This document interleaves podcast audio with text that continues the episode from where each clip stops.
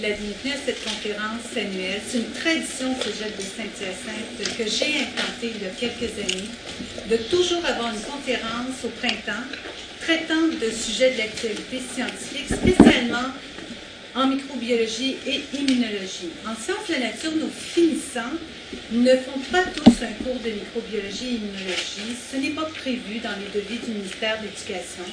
Mais nous, ici au Cégep de Saint-Hyacinthe, on a fait de la place à un cours de ce genre. Donc, euh, à peu près le tiers de l'assistance a une formation un petit peu plus pointue en micro et en immuno.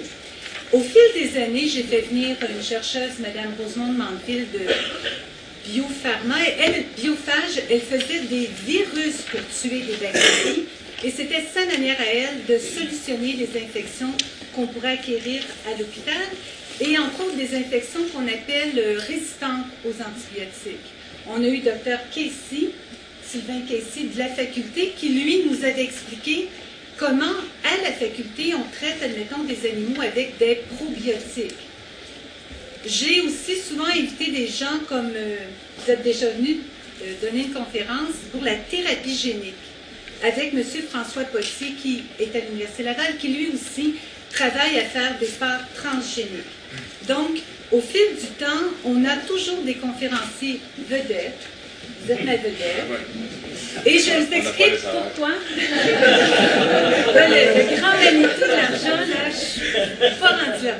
Alors, M. Martineau, pour moi, était euh, un personnage mystérieux quand je faisais ma maîtrise à la faculté de médecine vétérinaire. Je ne le connaissais pas, il était toujours parti chercher des carcasses de baleines, de belugas, à gauche, à droite, avec son camion. Mais il faisait une maîtrise en même temps que je faisais la mienne. Je savais qu'il existait, ce monsieur-là. Si bien que sur Internet, par curiosité, par échange, j'ai fini par euh, l'avoir. Si bien que ce monsieur-là, pour moi, c'est un biologiste, vétérinaire, mais biologiste dans l'âme. Je vais vous expliquer ce qu'est un biologiste dans l'âme. Un biologiste dans l'âme, ça s'intéresse à l'infiniment grand, les baleines, et à l'infiniment petit, les virus aériens. C'est ça un biologiste, par définition. C'est bon? Alors, c'est à lui maintenant de vous dire ce qu'il en pense de ces fameux virus-là à ARN. Alors, pour les étudiants, à la fin de la conférence, entre vous, vous devriez réussir à répondre à plusieurs de ces questions. Mais vous ne devez pas être angoissé par ces questions. Ça va?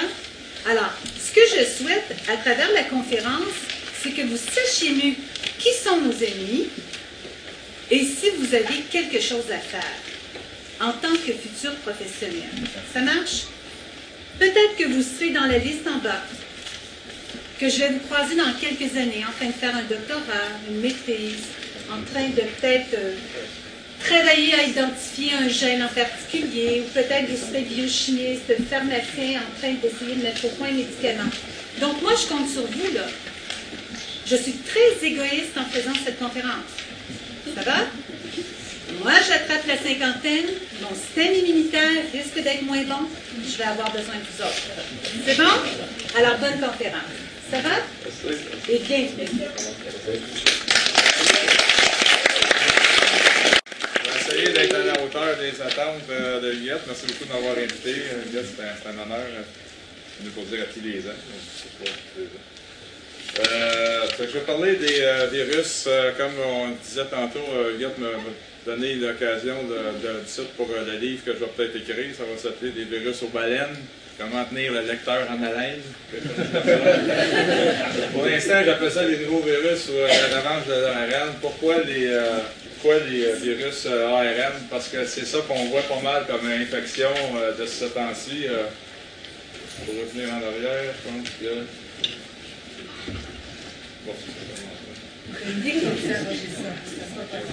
A notre expert en télécommunication.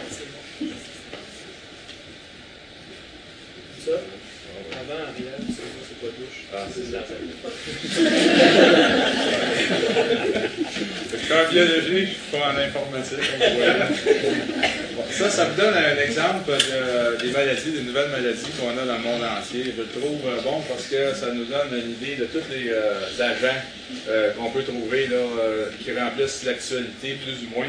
celui qui remplit le plus l'actualité probablement de ce temps-ci, hein, comme vous avez tous vu, euh, l'influenza. On retrouve le West Nile virus, le virus du Nil occidental. Hein. On l'a à côté de chez nous, aux Salines. Euh, les maringouins ont le virus euh, du West Nile. Ce c'est pas des choses vraiment si exotiques que ça. Les hantavirus, déjà, le public a oublié, mais c'est un virus avec lequel on est au. Euh, qui infecte les, euh, rongeurs, qui a, euh, qui a débuté au Nouveau-Mexique, ça fait déjà plusieurs années. Le temps passe vite, mais les maladies restent. Puis, évidemment, on a d'autres choses plus exotiques aussi. On a Ebola, Marburg, des virus ARN également. On a des bactéries qui sont un peu éparpillées là-dedans. On a des virus avec des noms exotiques en Australie, en Indonésie. On a des bactéries. J'essaie de voir, on a le SARS, tout le monde se rappelle du SRAS, ça fait pas tellement longtemps, qui est un coronavirus.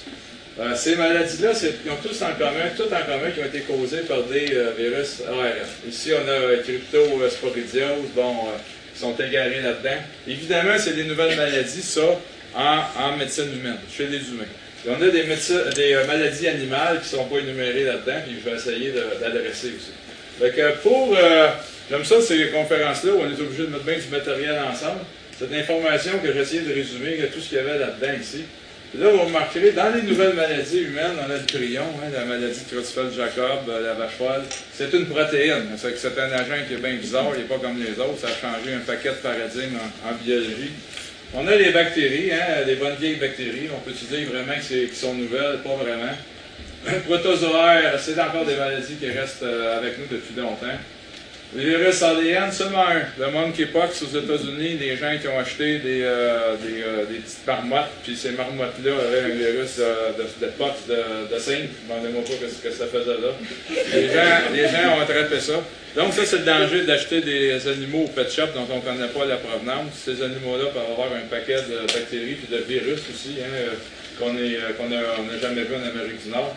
Puis regardez bien celui-là ici, là, euh, je ne suis pas encore rendu bon dans PowerPoint, je ne peux pas mettre les effets spéciaux que je voudrais, là, mais j'aimerais ça pouvoir mettre un feu d'artifice après celui-là, parce qu'il sort vraiment de l'ordinaire des virus ARN. Fait qu'on va essayer de voir ensemble pourquoi ici on se retrouve avec 16 virus ARN, seulement un virus ADN, puis avec toute la chenoute, là, ceux qui s'intéressent aux bactéries. Ça remonte à Darwin, cette affaire-là. Il hein. faut, faut, faut, bien comprendre euh, qu'est-ce que vient faire Darwin là-dedans. Darwin, en fin de compte, quand on voit ça, ces affaires-là, c'est qu'il explique la variété de la vie qu'on a sur la Terre. Fait que, euh, on disait, on a commencé la conférence en disant des virus aux baleines.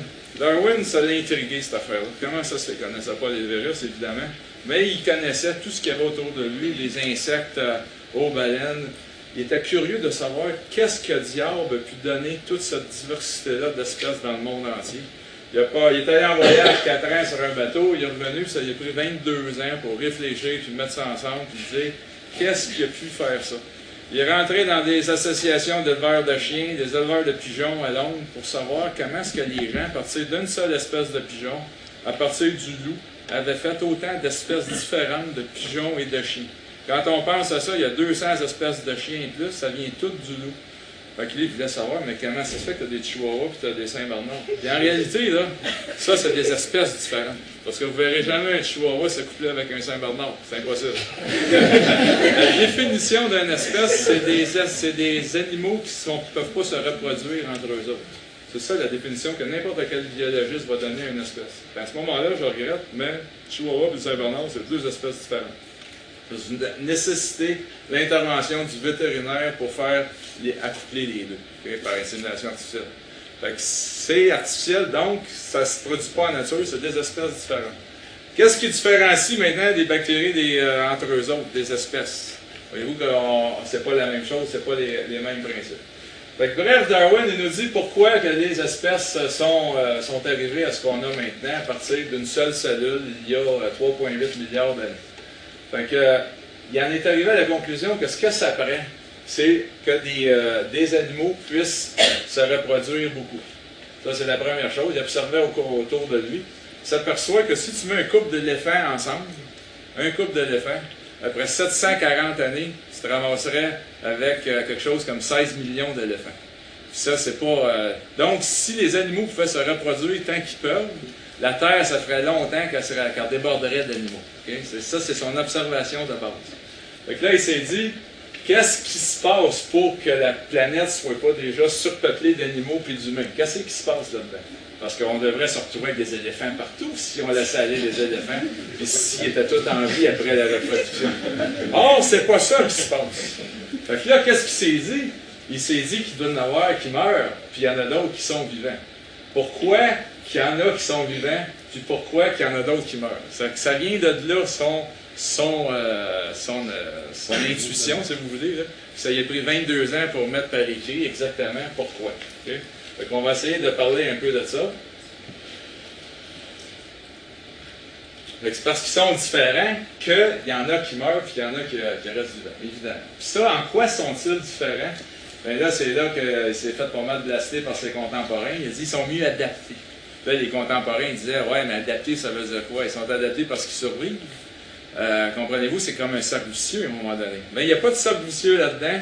Par adapter, ce qu'il voulait dire, c'est qu'ils survivent aux conditions du temps où l'animal est vivant, puis ils peuvent se reproduire et passer à leur, à leur rejeton. Qu'est-ce qui les a fait survivre? L'avantage que la, la variabilité leur a conféré. Et donc, euh, ça vient tout d'une variation naturelle dans la population. Là, je vais vous donner un indice tout de suite. Pourquoi je parle des éléphants? On est venu à une présentation sur les virus ARN ici. À la place d'éléphants, pensez virus. OK? Je vais vous donner tout de suite un indice. Fait qu'il y a une variation naturelle dans la population, que ce soit des virus, des belugas, des éléphants, des humains. Regardez autour de vous autres, il n'y en a pas un qui est pareil. Puis heureusement, quand j'en regarde certains, ou euh, malheureusement, quand j'en regarde d'autres, ça, dé- ça dépend. C'est ça la variabilité. Ça veut dire la variabilité que si ici j'arrive avec un virus influenza de grippe espagnole, par exemple, il y en a le tiers ou peut-être le dixième qui vont, qui vont en mourir. Il y en a d'autres qui en mourront pas, puis il y en a d'autres qui vont être moyennement malades. Cette variabilité-là se reflète par le système immunitaire et pas seulement par la couleur des yeux ou des cheveux. OK? C'est ça qui est le message ici. Même chose pour les animaux, exactement la même chose. Malheureusement, le virus aussi, lui, est différent. Il a évolué, le virus ARN a évolué pour que chaque particule virale soit différente de la voisine. Pour que quand le virus arrive dans une population comme vous autres ici, il y a- toujours au moins un virus qui matche une personne pour qu'il puisse lui aussi se reproduire et avoir des descendants qui vont propager ces gènes dans la population. Voyez-vous des implications profondes de ce que Darwin a trouvé pour les animaux. Ça s'applique aussi à la microbiologie pour virus, surtout les virus ARN. On va voir un petit peu pourquoi. Ça, c'est une autre manière de montrer la même chose. Dans le temps de Darwin, on pensait, si euh, les euh, antilopes qui ont un long cou, ils s'étirent le cou pour aller manger des arbres, euh, des feuilles dans le haut des arbres, parce que les feuilles basses ont toutes été mangées par des antilopes à petits coups. Ils se disaient, les gens, le cou va leur allonger, puis ça va donner des girafes. OK? Darwin, il a dit, pas ça. Darwin, il a dit, par hasard, l'antilope qui va avoir un grand cou, de la même manière qu'il y en a qui ont des yeux bleus ou des cheveux noirs ici, par avoir des cheveux longs, de la même manière, c'est ces antilopes-là à long cou qui vont survivre mieux, et qui vont avoir des, re- des rejetons, des petits avec des longs coups. C'est comme ça qu'on va aboutir à une nouvelle espèce. C'est que c'est ça l'intuition de Darwin qui fait que, qui explique l'origine des espèces. C'est ça le nom de son livre d'ailleurs. Qu'ici, on a une survivante, la, la souris qui a la queue courte, pour une raison ou pour une autre, elle se fait pas attraper par les chats. Vous mettez bien des chats pendant 10 ans euh, dans, dans- dans un, un édifice. Qu'est-ce qui va arriver, vous pensez, avec euh, les années? Ben, les souris à queue longue, ils vont disparaître de la circulation parce qu'ils sont fait toutes manger. Aussi simple, aussi bête que ça. Puis, c'est les souris à queue courte qui vont donner des rejetons. Puis, tu viens d'avoir une autre espèce de souris à queue courte. J'attends les applaudissements. les- Fait que là, Darwin, dans le temps de Darwin, on pensait que l'humain, hein, c'était le, le top de l'arbre, que c'est, euh, toute la nature avait progressé vers l'humain, puis qu'on était le summum de l'évolution. hein, euh. encore là, ça dépend qui on regarde pour penser ça. là, avec, avec les années, ce que, ce que je viens de vous dire là, ça veut dire que ça va nulle part. Que c'est le fruit du hasard, c'est assez de variabilité, c'est avoir une sélection, puis on a évolué de bactéries à des êtres pluricellulaires uniquement à cause du hasard. Et c'est ça qui avait de profond dans la pensée de Darwin. Dans son temps, tout le monde était très religieux. Dieu a fait la création avec l'homme sur le top. Darwin disait non, c'est pas ça. Il n'y a pas de direction à cette affaire-là. L'influenza qui attaque, euh, qui va aller chez l'humain, peut-être, euh, qui ne viendra pas, ce n'est que le fruit du hasard. C'est ça que peut-être le message euh, ici. Ça, ça représente un peu maintenant les concepts, à place d'avoir l'arbre avec l'humain en haut. Ça ici, ça dit la, conception moderne de la taxonomie de tous les organismes vivants sur la Terre. Ça fait que l'humain, là, c'est une petite pointe ici, là, au bout de la tige, une petite affaire de rien, rien, rien du tout. Tout le reste ici, là, ça c'est des bactéries, hein, les, archéas, les les bactéries. C'est tout des unicellulaires, pas de noyau. ça, ça a été à la surface de la Terre pendant bien, bien longtemps. Ça, c'est l'humain, une petite, affaire de rien au bout. Ça ici, c'est toutes des, bactéries, finalement, ça ressemble tout à des bactéries. C'est le gros des organismes vivants sur la Terre, encore. Et les, euh, ça, c'est les unicellulaires, tous les animaux qui sont composés d'une seule cellule. Puis euh, les plantes, en point de vue euh, variété, les plantes, les animaux, vous voyez qu'au point de vue diversité, au point de vue nombre, on est très minoritaire à la surface de la planète. Puis là, il n'y a même pas les virus là-dedans. Il y en a qui savent pourquoi les virus ne sont pas là-dedans. C'est pas des cellules, ils ne sont pas autonomes pour se reproduire. C'est ça la définition. C'est que la vie, pour être un organisme qui soit en vie, notre concept, parce que c'est notre concept à nous autres, le virus, il ne sait pas, le virus peut aussi bien dire non, non, je suis vivant. Mais nous autres, on a fait cette classification-là qui est arbitraire. C'est juste bon de retenir que les virus ne sont pas là-dedans. Si on ajoutait les virus là-dedans, on aurait un autre gros, gros groupe, probablement plus gros que les deux ici qui sont ensemble, parce que les virus, selon les calculs de certains, il y en a 10 par cellule de tous les organismes vivants sur la Terre. Il y en a une mer, un océan de, virus. Puis évidemment, ben, il y a eu un équilibre entre les virus et les autres formes de vie. Les bactéries et les virus, pendant euh, il y a 3,6 milliards d'années, ça a été les premières formes de vie sur Terre. 3,6 milliards d'années, 1 milliard c'est 1000 millions, hein, pour qu'on se rappelle un petit peu de l'échelle du temps. Ils ont été tout seuls sur la Terre pendant 1,8 milliard d'années. La moitié de la vie sur Terre, bactéries et virus, c'est ce qu'il y avait de plus intelligent à la surface de la Terre. c'est pour vous dire qu'ils ont été là longtemps, bien, bien plus longtemps que nous autres. Nous autres, on est arrivés il y a 6 millions d'années à peu près. c'est un, un clin d'œil dans l'histoire. Après ça, il y a eu des organismes avec des noyaux qu'on appelle des eucaryotes. Puis, les, euh, des genres de coraux, là, les pluricellulaires, c'était euh, euh, des, des, coraux finalement pendant il y a seulement 560 millions d'années. Pour en arriver là, très récemment aux mammifères, là apparemment les mammifères sont rendus à 5500 espèces connues. Connues. Ça j'insiste parce qu'il y en a encore des nouvelles espèces de découverte. Il y a 15 000 espèces d'oiseaux de, de, connus sur la Terre, puis il y a 20 000 espèces de poissons connus. Qu'est-ce que je veux dire là-dedans, c'est que les mammifères, on peut y compter. Hein? Il n'y en a pas un nombre infini. Ils disparaissent vite. Euh, les félidés, par exemple, il y a 37 espèces de félidés. Les premières espèces de mammifères à être apparues sur la Terre, c'est les rongeurs. Hein? Il y a 65 millions d'années, il y a une météorite, météorite qui a tué les dinosaures, puis il est resté des souris. Les souris sont à nous autres. Hein? Pour récapituler vite. Vraiment vite.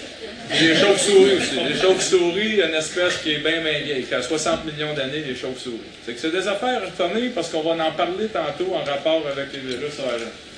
Les oiseaux, pourquoi en a d'influenza chez les oiseaux? Parce que tous ces virus-là, ils, datent de bien avant les oiseaux. Puis les oiseaux, c'est les premiers, parmi les premiers organismes euh, vertébrés évolués à, être apparus. C'est qu'eux autres aussi, ils en ont des virus les oiseaux dérivent des dinosaures. Il y a des dinosaures qui mouraient d'infection virale, euh, mais sont vieux, on ne peut pas aller chercher ces virus-là. Mais c'est sûrement les virus présentement infectaient aussi des dinosaures. Il y a 250 millions d'années quand les dinosaures ont commencé. Tout ça, le message, c'est que c'est vieux. que nous autres, on est nouveaux venus là-dedans. Les poissons. Les poissons, la première forme de vie sur Terre de vertébrés, moi, pendant mon PhD, euh, j'ai trouvé un, rétrovirus de poisson. Ça a été le premier. Il a fallu inventer un nouveau groupe de rétrovirus pour classer le rétrovirus du doré. Okay? Ce n'est pas un poisson exotique, c'était un doré. Pourquoi le doré? Parce qu'on a plein en Amérique du Nord, proche des universités américaines. Puis, euh, ils ont étudié ça. Première image à la microscopie électronique, c'était le rétrovirus de doré à Syracuse dans les années 50, quand le microscope électronique a été inventé. Ça, ça vous donne une idée que dans les poissons, des virus, il doit en avoir des tonnes. Il y a une compagnie au Québec, une, une biotech, euh, qui font du cartilage de requin pour le traitement du cancer. Ils injectent ça à des euh, cancéreux qui sont terminaux. Qu'est-ce qu'on sait des virus présents dans les requins? Quand on injecte du cartilage de requin parce que c'est anti-angiogénique, qu'est-ce qui arrive aux agents infectieux qu'on ne peut pas stériliser? Parce que si on stérilise le produit, on dénature les protéines et le médicament n'est plus efficace. Voyez-vous toutes les occasions de nouvelles maladies qui ne demandent qu'à exploser finalement? Parce que des patients cancéreux sont très immunosupprimés, ils n'ont pas de défense. Tu t'en vas leur injecter un produit biologique, tu n'as aucune idée de ce qu'il peut y avoir là-dedans comme virus. Fait qu'un petit peu d'histoire, de longue histoire. Donc, 4,5 milliards d'années, c'est la formation de la Terre, euh, des espèces vivantes connues, juste pour euh, récapituler un peu. On en connaît quelque chose comme 1,5 million, mais en réalité, euh, c'est à peu près 15% qu'on connaît. Il y en a beaucoup plus d'inconnus. Là, on parle des animaux qu'on voit, des plantes, des insectes. On ne parle pas des virus. Imaginez les virus, quand je disais qu'il y avait 10 virus par cellule vivante à la surface de la Terre, combien d'espèces de virus qu'il peut y avoir encore qu'on ne connaît pas, c'est dans le milliard sûrement. Les planctons ont des virus, euh, les bactéries ont des virus. Les nouvelles espèces, on ne parle pas de nouvelles espèces de virus bizarres euh, qu'on découvre, on parle des chameaux, ça commence à être gros, un chameau en 2001, une nouvelle espèce complètement inconnue du monde occidental, qui était connue en Chine, mais qu'on ignorait complètement euh, aux États, en Amérique du Nord. Fait imaginez-vous les virus puis les, euh, euh, micro-organismes qu'on ne connaît pas encore. En 77, nouvelle forme de vie complètement dans le fond des océans, hein, des bactéries qui vivent sur du soufre, euh, dans des pH très acides, à des profondeurs incroyables, à des chaleurs de, 100 degrés. Fait qu'on n'a pas fini de, voir des nouvelles formes de vie. Donc ça, c'est pour récapituler en forme de graphique. J'ai essayé de montrer, ça c'est quand je présente ça en anglais, c'est pour montrer la partie de la formation de la Terre de Washington à Seattle, il y a à peu près 2500 villes. J'essaie de représenter les 4,5 milliards d'années depuis que la vie, euh, depuis que la Terre a apparu par un voyage de Washington à Seattle. Donc on va voir ce que ça nous mène. On part de Washington, toc toc toc, on monte dans le tour tranquillement. On arrive l'ARN, première molécule apparue. Avant qu'il y ait des cellules, il y a eu de l'ARN. L'ARN, c'est, vous tout, hein? l'ARN, c'est une longue molécule qui a de l'information dedans elle peut se plier dans tous les sens. Mais en plus de ça, elle peut avoir une activité d'enzyme. Elle peut se reproduire. Il y en a qui vont dire que l'ARN, c'est la première forme de vie sur la Terre, parce qu'elle a pu se reproduire. Puis là, on fait un flash, un saut en avant, on arrive au virus ARN, il y en a 16 dans les nouvelles maladies. C'est peut-être pas un hasard, parce que ça fait longtemps. Ça connaît tous les trucs du métier pas mal, l'ARN, pour euh, survivre dans des conditions assez difficiles, merci. En passant, le message là-dedans aussi, c'est que la vie, elle a apparu très tôt après la formation de la Terre.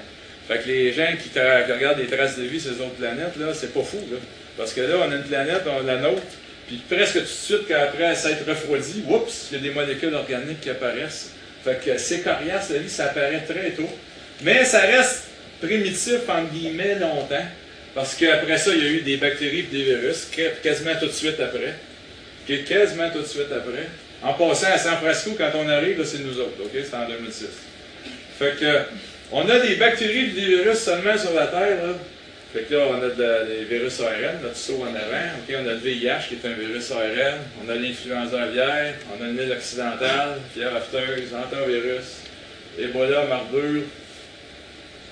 Les virus de, de, deux villages, un en Australie, Andorra, puis euh, ni pas d'un village en Indonésie. On va voir un petit peu tantôt. Morbillivirus, des euh, nouvelles maladies qui n'apparaissaient pas sur notre globe de tantôt, mais que c'était des nouvelles maladies de phoques et de, baleines qui ont tué beaucoup de phoques en Europe à la fin des années 80. Il y a des baleines dans les années 90. Il y a encore l'infection court encore. Le Stras, hein, c'est pas loin de chez nous, c'est pas de l'exotique, c'est à, Toronto. Là, hein. Euh, virus ARN aussi, c'est un coronavirus. Et toute une ribambelle de virus tropicaux euh, qu'on entend de plus en plus parler. Ben, quand je dis tropicaux, ça c'est en Californie, c'est pas si tropical que ça. C'est des virus qu'on va probablement entendre parler de plus en plus à cause du réchauffement global, des moustiques euh, qui avancent tout le temps vers le nord, et des voyages, des, voyages faciles pour les humains qui véhiculent ces, virus-là. Fait que l'ARN, ça se, ça se propage Qu'est-ce que ça a de particulier? c'est que ça fait des erreurs quand ça se réplique. Ça fait une erreur à chaque fois que ça se réplique. C'est fait exprès. Pourquoi que vous pensez que ça fait de la variabilité? Pensez à nos éléphants tantôt. Pour avoir de la variabilité, qu'il n'y en ait pas un de pareil, que si les conditions changent, il y en a toujours un qui va être apte à propager ces gènes qui va sauver. OK? c'est ça qui est le, le vendeur avec les virus ARN, variabilité. Puis aussi, il se réplique en très grand nombre. Le sida, dans un patient, 100 milliards de virus par jour. 100 milliards. 100 fois 1000 millions de virus. Il n'y en a pas un qui est pareil à l'autre. Ça vous donne ça une idée pourquoi on n'a pas encore de traitement, même si ça a été trouvé en 83 à cause de la maladie. Parce qu'on a quasiment autant de virus à, vaincre, si vous voulez, que 100 milliards. Il n'y a, a, pas grand médicament qui peuvent s'adresser à 100 milliards de virus en même temps. Donc, grande variabilité, facilité de se reproduire en très grand nombre. Ça ici, je me suis perdu un peu en faisant mes slides, mais tant qu'ailleurs, je me suis dit, l'apparition de l'oxygène sur la Terre, qui est venu, vous voyez à peu près à la moitié du chemin. Fait que euh, deux cinquièmes de vie sur Terre sans oxygène. On avait des bactéries qui vivaient pas d'oxygène. Les descendants de ces bactéries-là, c'est des Clostridium. Ce qui fait les, euh, le botulisme, par exemple, c'est une bactérie, euh, un Clostridium. Quand l'oxygène est, est, apparu, ça a permis le développement des formes de vie plus complexes, ok, de toute cette gang-là qu'on a vu tantôt. Mais l'oxygène est encore à la base de grands processus comme le vieillissement puis comme le cancer. L'oxygène oxyde, puis euh, il dénature les protéines et l'ADN. C'est ça qui explique en partie, toujours en partie, le vieillissement puis le, cancer, à cause de la dégradation de l'ADN, des molécules organiques. Fait on est rendu ici, euh, les, premiers, euh, les premières cellules à noyau, la vie a commencé avec l'ARN. Les gens ont appelé ça le monde d'ARN parce que toute la forme de vie sur Terre était basée sur l'ARN et non l'ADN. Donc, on est rendu avec les euh, eucaryotes, 1,8 milliard d'années. Ça fait 1,7 milliard d'années, ben, on a seulement des bactéries et des virus, comme je disais tantôt. Donc, le résumé, la petite histoire des bactéries et des virus, c'est bien long. On a une mer de virus autour de nous autres. Ça, c'est un virus influenza qui essaye de rentrer dans une cellule humaine, prise au euh, microscope électronique en trois dimensions. Donc ça, c'est le nombre, hein, le nombre de virus qui est présent sur la surface de la Terre. Il ne faut pas se surprendre si on a des, nouvelles maladies virales. Un exemple de nouveau virus, c'est le virus sur lequel j'avais travaillé pendant mon PhD aux États-Unis. Ça, c'est un doré. Il est couvert de tumeurs. Euh, les tumeurs sont dues à un rétrovirus qui infecte, euh, qui se passe d'un poisson à l'autre. Euh, celui-là est aux États-Unis, celui-là est au Québec. Au Québec, on dirait qu'ils ont moins de tumeurs. Je pas des, grosses statistiques. Les tumeurs sont plus grosses. On a des euh, particules rétrovirales qui bourgeonnent de la membrane cytoplasmique des cellules tumorales. On dirait un palais, hein, c'est beau. Je regarde ça des mois. c'est ça que j'ai fait d'ailleurs, en photos. Donc, un nouveau virus euh, qui euh, bourgeonne dans un poisson très commun, pas loin de chez vous, comme on dit. Donc, c'est pas exotique forcément, c'est une nouvelle maladie. Ça peut être dans notre cours facilement. Puis là, beaucoup plus tard, les mitochondries, les bactéries envahissent les cellules à noyau, puis ces bactéries-là deviennent des mitochondries. C'est ça qui a permis d'évoluer encore plus. les bactéries qui, envahissent les cellules, il y en a encore, hein? Euh, euh, c'est encore euh, bien à la mode dans le domaine des bactéries d'envahir les cellules des autres. La, tuberculose, salmonella fait ça, legionella, listeria, etc. Ceux qui font de la, bactériologie, vous savez plus que moi. Bactéries anaérobiques qu'on a vu tantôt. Clostridium. Legionella, c'en est un qui est fascinant, ça, hein? descendant d'un monde ancestral. Hein? Legionella, ça vit dans l'eau euh, d'acclimatisation, mais en nature, dans les étangs, ça vit dans les amibes. Les amibes, c'est des, euh, gros, des, animaux à une cellule qui sont gros. Euh, Legionella, c'est une bactérie qui vit dedans, qui est un parasite d'une amibe. Et ce qui est arrivé, c'est que dans les euh, systèmes d'eau qui sont mal entretenus sur les, toits des édifices, par exemple, des hôtels dans les grandes villes, par exemple, si l'eau est stagnante, qu'il y a des amibes dedans, Legionella pousse là-dedans. La bactérie pousse dans les amibes qui sont dans les systèmes d'eau. Là, ce qui arrive, c'est que les gens prennent leur douche de ces, euh, euh, dans ces, à la maison ou dans ces hôtels-là. Puis, ça fait un aérosol. La bactérie est vaporisée en aérosol. Les gens inhalent ça. Puis là, la bactérie arrive dans les poumons de la personne, puis elle rencontre des macrophages, les grosses cellules qui sont supposées nous débarrasser des microbes. Puis là, la bactérie, elle est habituée de vivre dans un amide. Fait qu'elle voit le macrophage arriver. Ah, comment, let's go, on va, on va vivre là-dedans. Puis la bactérie prolifère dans le macrophage du poumon, comme elle prolifère dans l'amide du système d'eau qui n'est pas bien entretenu. Ça nous fait une nouvelle maladie. Voyez-vous? Fait que c'est un exemple que le monde ancestral de, de, la vie sur Terre euh, se répercute encore sur nous autres. Bon, ça c'est, euh, on dit que nous autres on est supérieurs à ces formes de vie-là, mais quand on y pense, dans le fond, euh, juste au point de vue nombre, variété, les bactéries, on pourrait dire qu'ils sont supérieurs aux aux autres formes de vie qu'il y a sur Terre. D'autant plus qu'elles peuvent vivre à peu près dans n'importe quel habitat. Hein. Dans la roche, il y en a même dans les réacteurs nucléaires, il y en a dans les évents. Et d'ailleurs, c'est peut-être, il y en a qui disent euh, une des premières formes de vie sur Terre, ça a recommencé autour des évents dans le fond du Pacifique. Dans ces bactéries-là, avec ces bactéries-là, il y a aussi des virus. Fait que c'est vieux, ces affaires-là. C'est nous autres qui, euh, qui sommes les invités, finalement, depuis pas tellement longtemps on est rendu avec les premiers organismes pluricellulaires, ça ressemblait à ça, euh, bon, des, euh, euh, coraux, toutes sortes d'organismes un peu bizarres, surtout des, plantes. Les premiers organismes à vivre avec plusieurs cellules collées les unes sur les autres, hein, plus ou moins. Fait que 86% de la vie sur Terre, seulement une cellule. Fait que l'invention de la vie humaine, là, puis des, des, autres formes, c'est quelque chose de tout récent. Ça, c'est l'ancêtre des cétacés, juste pour vous donner une idée. S'appelle Pakissetis, il vivait au Pakistan.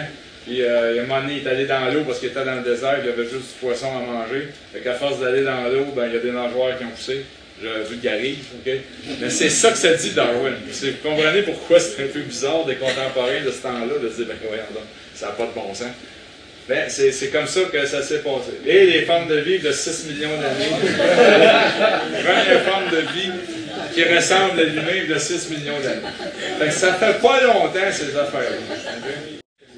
Fait que, pour donner une idée de la diversité, ok, la diversité parmi la même espèce, ok, c'est quoi l'importance de ça? je vais essayer de parler un peu ici, là, qu'est-ce qui fait que si on prend un virus, puis on le met dans la pièce ici, comment ça se fait qu'il y en a qui vont être bien malades, il y en a qui ne seront pas malades, puis il y en a d'autres qui vont être euh, bien corrects. Une des raisons, il y a beaucoup de raisons, mais je vais me concentrer sur le complexe majeur d'histocompatibilité. Qu'est-ce que ça fait dans la vie, ça? C'est une molécule qui est à la surface de nos cellules. On a le même ensemble de molécules. Chacun de nous autres a son ensemble particulier de MHC. Si je prends de la peau d'un de vous autres puis je le greffe au voisin, la peau va être rejetée.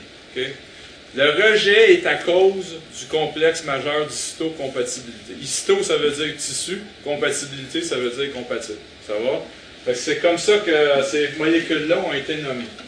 Que si on, par exemple, on greffe du tissu de singe à un humain, il y a un rejet très violent. Si on greffe du tissu d'un jumeau à son jumeau, il n'y a pas de rejet parce qu'ils partagent les mêmes molécules du complexe majeur d'histocompatibilité. Ça va? Tout le monde me suit? Si on greffe d'une personne à l'autre, on a un rejet toujours à cause de ces molécules-là. Une des choses extraordinaires qui est arrivée en biologie dans les années 70, on s'est aperçu que les mêmes molécules, c'est eux autres qui sont responsables aussi de la, défense contre les virus. Fait ici, protéines virales, suivez-moi euh, en rouge, ça c'est une cellule, ça pourrait être une cellule épithéliale des bronches euh, qui se fait infecter par de l'influenza. En gros, le virus ARN arrive, il va s'attacher à la cellule, ça se peut qu'il ne puisse pas s'attacher. Si je prends un virus de Biluga puis je, l'inspire, les chances sont que je ne m'infecterai pas parce que le virus ne pourra même pas s'attacher à mes cellules, il ne reconnaîtra pas les cellules humaines. Comme de l'influenza euh, euh, aviaire, il y en a beaucoup qu'on va aspirer, puis l'influenza ne collera pas à la cellule humaine. Mais là, je m'intéresse à un autre mécanisme de défense qui est plus en aval que le récepteur cellulaire. L'ARN du virus pénètre dans la cellule, et l'ARN du virus code pour des protéines. Les protéines sont assemblées en particules virales à la surface de la cellule. Et il y a beaucoup de particules virales produites par la cellule infectée. Puis là, si on tousse, à ce moment-là, les particules virales vont infecter quelqu'un d'autre, par exemple. Si euh, d'autres maladies, ben, c'est la même chose. On propage le virus. Donc, le virus infecte d'autres cellules. Ces cellules-là, qu'est-ce que vous pensez qu'elles font? C'est comme une réaction PCR, c'est qu'elles vont faire du virus, elles vont faire des milliards de, virus. Dans le cas du sida, des centaines de milliards par jour dans la même personne. Et chacune de ces particules-là est différente de la voisine. C'est ça qui est important de, de retenir. Qu'est-ce qu'on a avantage à faire, vous pensez, dans une chose comme ça? On a avantage à couper ça ici, de ne pas attendre que l'infection se soit propagée. Fait qu'il y a des mécanismes pour ça, pour tuer l'infection très tôt dans l'infection. Donc là, on a encore une fois, on a tout ce qu'il faut pour avoir de belles sélections naturelles. On a de reproduction, on a de variabilité. Et comment? Hein? J'ai mis des points d'exclamation parce qu'ils ont poussé le système vraiment au bout. Ce C'est pas juste des éléphants qui prennent, que ça prend 17 ans pour en avoir 600 euh, millions ou des chiffres comme ça. C'est en termes de jours, en termes d'heures, que cette variabilité-là est générée. Mais quand le virus arrive, donc il va un petit peu plus en détail. Le virus arrive, met son ARN dans la cellule, l'ARN fait des protéines. Ces protéines-là vont se lier à ce qu'on appelle les complexes, euh, complexes majeurs d'histocompatibilité. C'est là qu'on s'est aperçu que ces mêmes molécules-là qui déclenchent le rejet des cellules sont responsables pour la défense du virus. C'est en partie ce qui explique que si je prends l'influenza et je le mets dans la pièce ici, il y en a qui vont être bien malades, puis il y en a d'autres qui ne seront pas. Pourquoi? Parce qu'il y en a de vous autres que leur MHC va se lier facilement après la protéine virale. Si ça ne se lie pas facilement, ça ne marche pas, la cellule infectée ne sera pas détruite. Comment la cellule infectée est-elle détruite? Là, vous avez la particule, la protéine étrangère, euh, qui est une protéine virale. Ça, vous remarquerez, c'est avant que la cellule réussisse à faire du virus. Fait que c'est précoce dans l'infection, c'est dans les premières heures. Là, vous avez une cellule qui s'appelle une lymphocyte T CD8. C'est un globule blanc. Lui, là, sa job, c'est d'arriver et de flairer toutes les cellules. Il fait ça tout le temps. Puis là, quand il arrive à une cellule, hey, montre-moi ta passe. La passe, c'est le MHC. Le MHC, est lié à une protéine virale. Ah, toi, t'es pas correct, je te tue. c'est le même que ça marche. Quand je l'explique aux étudiants en médecine vétérinaire, pour qu'il y ait une belle image dans la tête, je leur dis vous rappelez-vous de Minority Report, le film avec Tom Cruise? Les petites araignées dans le milieu de la nuit qui arrivent et qui flairent tout le monde pour voir si l'identité est correcte. Si c'est pas correct, OK, la personne est, capote. Les lymphocytes T, les globules blancs, ils font ça. C'est des petites araignées qui patrouillent partout puis ils disent à tout le monde, à toutes les salles, montre-moi ta passe. Pas correct, on, t'assassine. Fait que c'est un peu ça, les lymphocytes euh, CD8. Ça se promène, ça patrouille. Montre-moi ta passe. Oups, t'as quelque chose de pas correct, toi là, là. Tu vas peut-être faire du virus. Fait que je t'envoie un signal.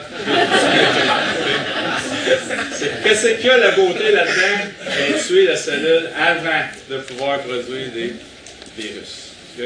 C'est ce qui explique que si je mets de l'influenza dans la salle ici, il y en a qui vont s'en débarrasser tout de suite dans les heures qui suivent. En partie. Il y a bien d'autres mécanismes que ça, mais ça, c'est un qui commence à être connu. Puis je vais m'attarder un peu plus. Fait qu'un bon MHC, en anglais, ou en français CMH, ça veut dire que tu as des bonnes chances de te débarrasser du virus. Donc ça, c'est une raison pour laquelle c'est important d'avoir de la biodiversité, que tout le monde soit différent dans la salle ici, le plus possible. Mélanger les races le plus possible, qu'on ait le plus de diversité possible pour avoir une résistance au virus. Même chose pour les animaux domestiques. Là, c'est là que je rentre dans des domaines euh, qui remplissent l'actualité tous les jours. Hein. Artificielle. Qu'est-ce qui arrive avec l'insémination artificielle? Qu'est-ce qui arrive avec une race au juste? C'est quoi des hosting? C'est ça de la consanguinité. C'est tous des animaux qui ont été croisés ensemble pour avoir blanc avec des taches noires en arrière. Mais les MHC aussi se ressemblent plus. Il y a moins de variété à ce moment-là. L'insémination artificielle, je ne sais pas combien ils sont rendus. Tous les bovins au Québec, dans le temps, c'était à peu près de 300 géniteurs. Maintenant, je ne sais pas le nombre exact. Mais ça, ça veut dire que tous ces animaux-là se ressemblent plus qu'ils se ressemblaient avant. C'est pas unique à l'insémination artificielle. Les belugas dans le Saint-Laurent se ressemblent plus entre eux autres que les belugas de l'Arctique se ressemblent entre eux autres. Et donc, leur MHC, leur CMH, se ressemblent plus. Le virus, lui, il a, une, la capacité quasiment infinie de générer de la diversité. Fait qu'à un moment donné, il y en a un qui va être pas reconnu par un MHC, il va infecter cet animal-là et l'animal va propager le virus aux autres qui sont tous pareils. Ça va-tu? Fait que, un exemple de ça, On a parlé d'une grosse épidémie de BVD au Québec en 93. Il y a un paquet de bovins qui sont morts. Il y a personne qui est allé à. Ça, c'est un virus ARN, le BVD. Il y a un paquet de bovins qui sont morts. Il n'y a personne qui est allé voir si ce n'était pas à cause de problèmes de consanguinité ou de, molécules plus uniformes du système immunitaire. C'est le genre de recherche qui n'est pas faite du tout, euh, qui est faite dans certains laboratoires aux États-Unis, mais qui gagnerait beaucoup à être exploré. Et là, on ne parle pas des animaux clonés. Là, quand ils vont être clonés, ils sont tous pareils, exactement pareils. Fait que c'est un peu les problèmes avec lesquels on va se ramasser. Gardez en tête que lui, le virus, pendant ce temps-là, il a une capacité infinie de générer de la diversité, de tomber dans le, MHC qui va être le moins, qui va avoir le moins d'affinité avec lui.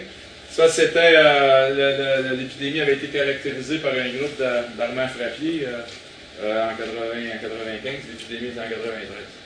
Un autre exemple, ça c'est une très belle étude euh, dans les années 80. Il y a un chercheur aux États-Unis, euh, Stephen O'Brien, il a travaillé sur les cheetahs.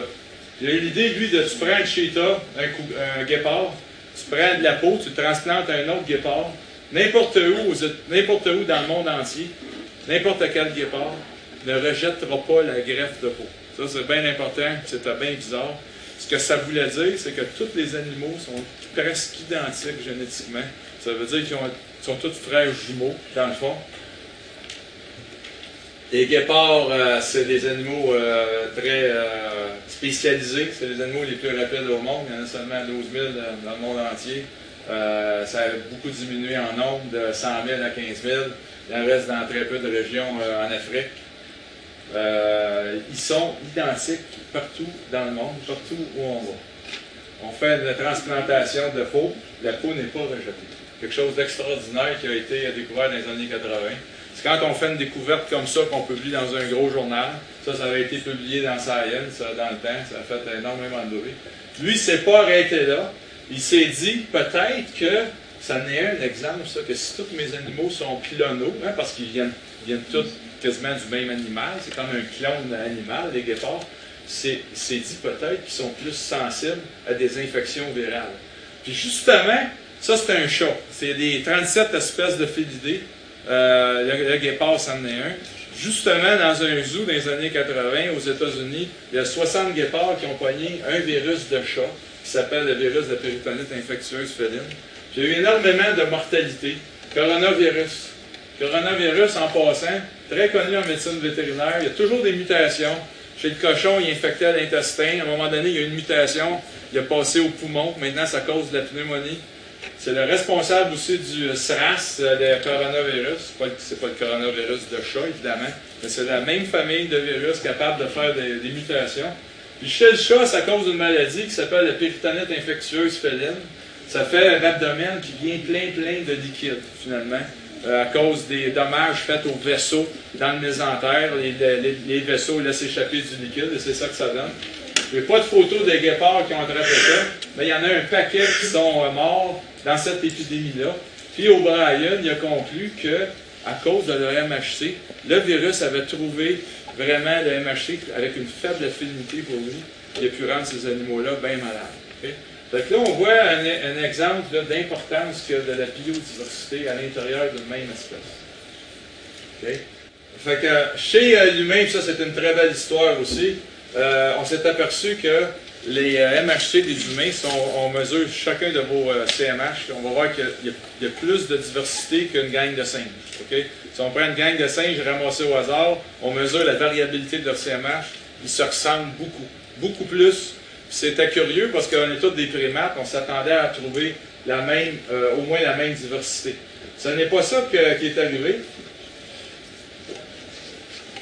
Alors, on s'est demandé pourquoi. Puis là, l'hypothèse qui court actuellement, si on prend euh, les CMH représentés par des triangles de différentes couleurs, je montre que c'est divers, puis qu'il y a de la diversité.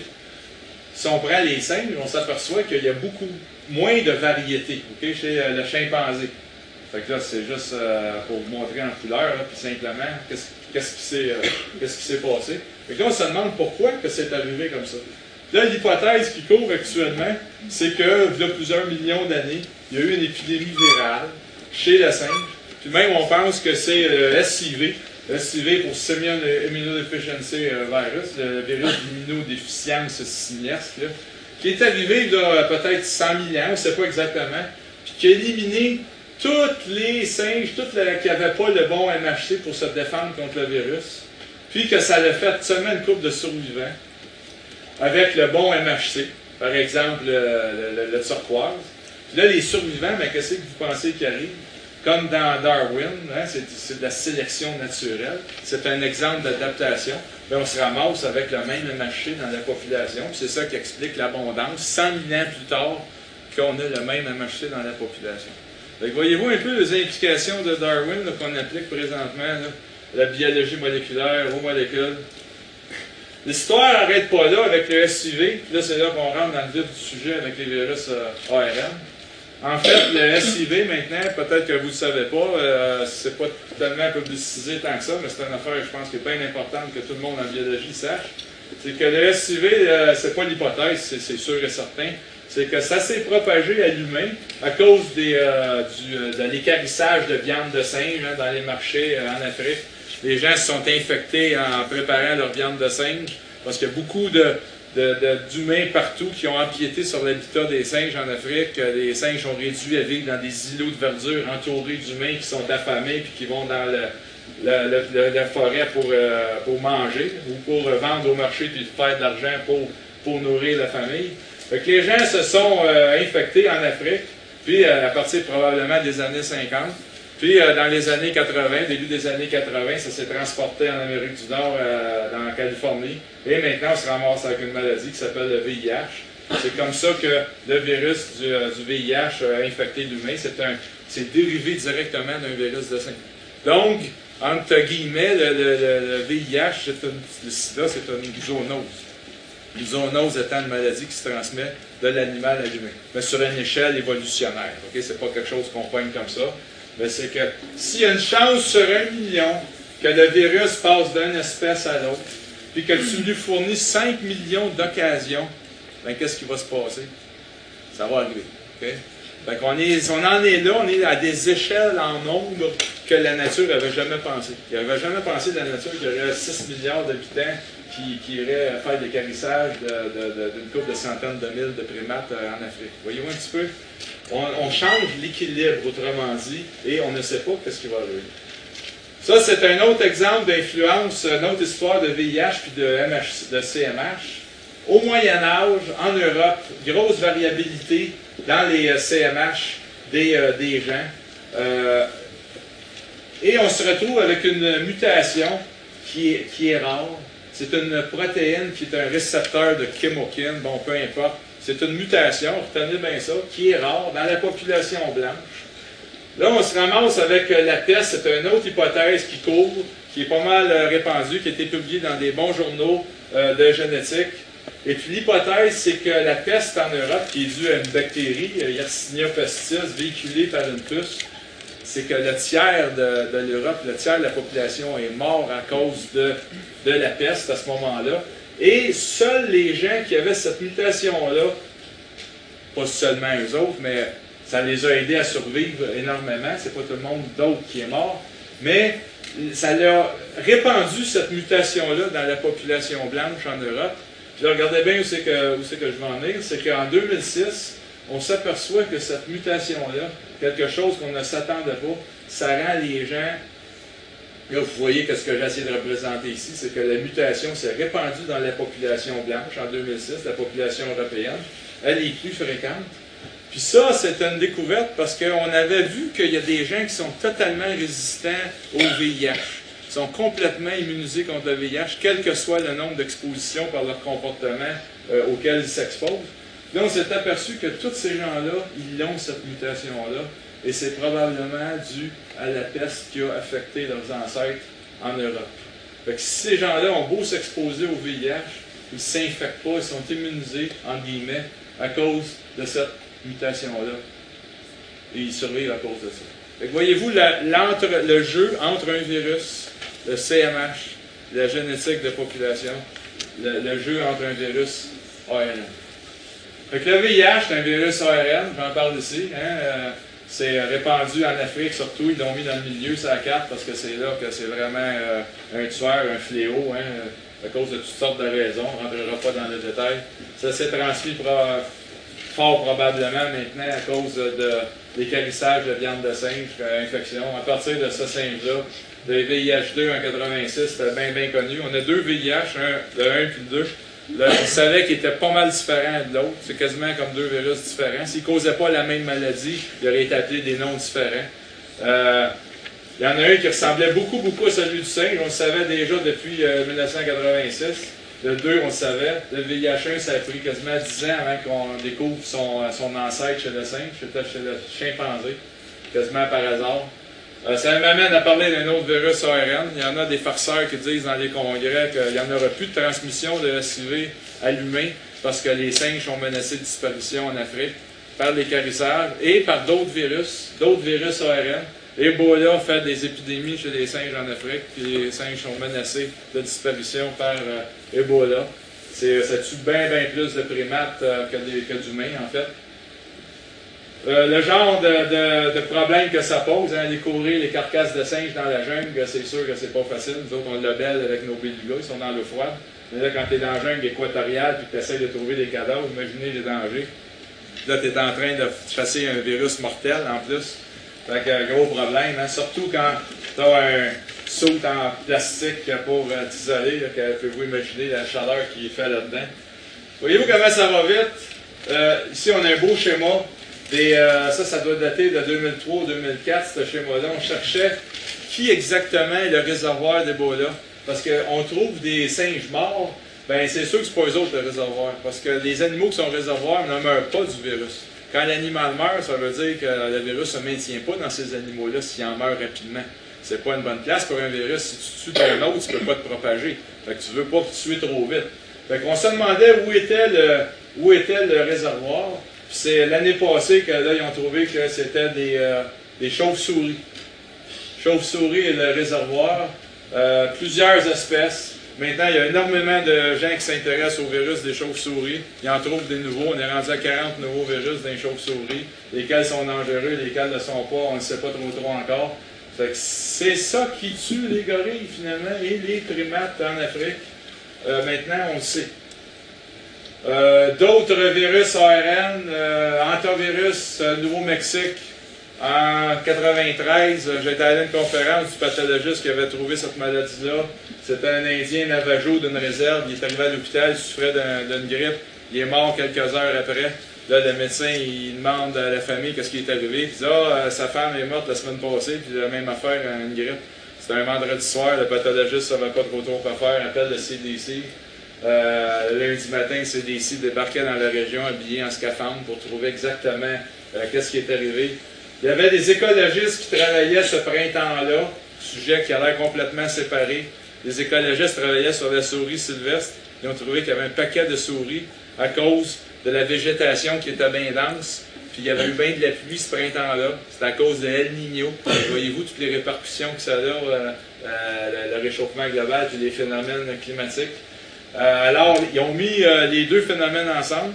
Ils sont aperçus que le virus venait des souris qui avaient été bien abondantes ce printemps-là, puis qui avaient envahi les maisons des Indiens Navajo qui sont pas trop riches, puis euh, il y avait de la, souris partout. Le virus est répandu dans l'urine, puis dans les fesses des souris. Puis pour dire que les choses vont vite, il y a eu bien des, des études de fait depuis ce temps-là. Et là, on s'est rendu compte qu'en fin de compte, toutes les, les souris euh, dans les deux Amériques, qui ont chacun leur sorte de hantavirus. Et ce n'était que le fait que des souris finissent par rentrer dans des maisons habitées par des humains que ça se transmette à l'humain. Donc, euh, nouvelle maladie, oui, pour l'humain, mais chez la souris, ça faisait bien, bien longtemps que c'était là, depuis des centaines de milliers d'années qu'il y a des rongeurs dans les deux Amériques. Ils ont développé chacun leur hantavirus, avec des noms aussi exotiques les uns que les autres. Coronavirus, hein, le virus du SRAS. Euh, j'ai dit tantôt que ça faisait beaucoup de mutations. Chez le porc, ça a quitté l'intestin pour aller dans le système respiratoire. La même chose avec la péritonite infectieuse féline. C'est un corona qui habite l'intestin, qui ne fait pas de dommages, puis à un moment donné, il y en a un qui a une mutation. La mutation lui confère la capacité d'aller dans les autres organes, c'est là qu'il fait la maladie avec le chat, de ce que ça avait l'air tantôt. Vous vous rappelez, le SRAS, il y en a qui pensent que ça a commencé dans un marché en Chine. Euh, dans un marché où on avait des animaux vivants, le chat civette. Euh, la civette, après ça, on l'a étudié. On s'est aperçu que la civette était malade puis mourait du SRAS. Donc, c'est pas un bon réservoir. On a continué les études. Puis on s'est aperçu que, en fait, le SRAS, c'était la même chose. C'est qu'il y avait des chauves-souris qui étaient gardées à côté des cages, probablement des civettes. C'est la chauve-souris qui est le réservoir euh, du virus. Fait qu'un autre, euh, ça c'est des euh, coronavirus, ça s'appelle corona parce qu'ils ont comme une couronne autour, un genre d'auréole de, protéines qui fait protubérance. Corona, ça veut dire couronne. Puis qui ont euh, infecté les civettes gardées dans les cages, dans le marché. Les commerçants, ils dorment à côté de leur cage pendant plusieurs jours, dans la poussière, les excréments qui lèvent, tout ça. C'est que c'est pas vraiment surprenant qu'ils soient infectés et que ça soit propagé à travers le monde à cause des voyages et des techniques modernes de voyage. Virus de Hendra, un autre virus ARN euh, bien important pour nous autres vétérinaires. Ça a commencé avec des chevaux morts. Hein. Euh, L'Australie, c'est un pays développé. L'entraîneur meurt. Euh, après ça, l'année d'après, un autre entraîneur, d'autres chevaux. On se demande, nouveau virus, les virus inconnus jusqu'alors. on fait des études et on découvre qu'encore là, c'est le chauve-souris qui est le vecteur. Le chauve-souris est rentré dans les étapes de chevaux. Elle vit en haut dans l'entretoit elle contamine les chevaux. Ça nous mène à des portraits comme ça, les gens habillés avec des scaphandres pour travailler sur les chevaux. À ma connaissance, pour ça prend des facilités de niveau 4 pour travailler sur les virus des grands animaux transmissibles à l'humain. À ma connaissance, au Canada, il n'y en a pas. Peut-être à Winnipeg, mais Winnipeg, je pense que c'est seulement les petits animaux. Je vais appeler Agriculture Canada parce que ça commence à être intriguant. Ça, c'est l'Australie, un pays comparable au Canada. Ça fait que ils ont eu les moyens de le faire. Nous autres, c'est une question de quand est-ce que ça va arriver, on ne le sait pas. On a moins de chauves-souris parce qu'on est plus au nord. Il y a moins de diversité biologique. Hein, les chauves-souris, il y a des, euh, beaucoup, beaucoup d'espèces. J'ai lu quelque part que les chauves-souris contribuent à 20% de la diversité des mammifères. C'est que c'est pas un hasard que ce soit chez des chauves-souris, ce nouveau virus-là. Mais il y en a des chauves-souris au Québec. Euh, euh, donc, les, choses, les mêmes choses peuvent arriver théoriquement.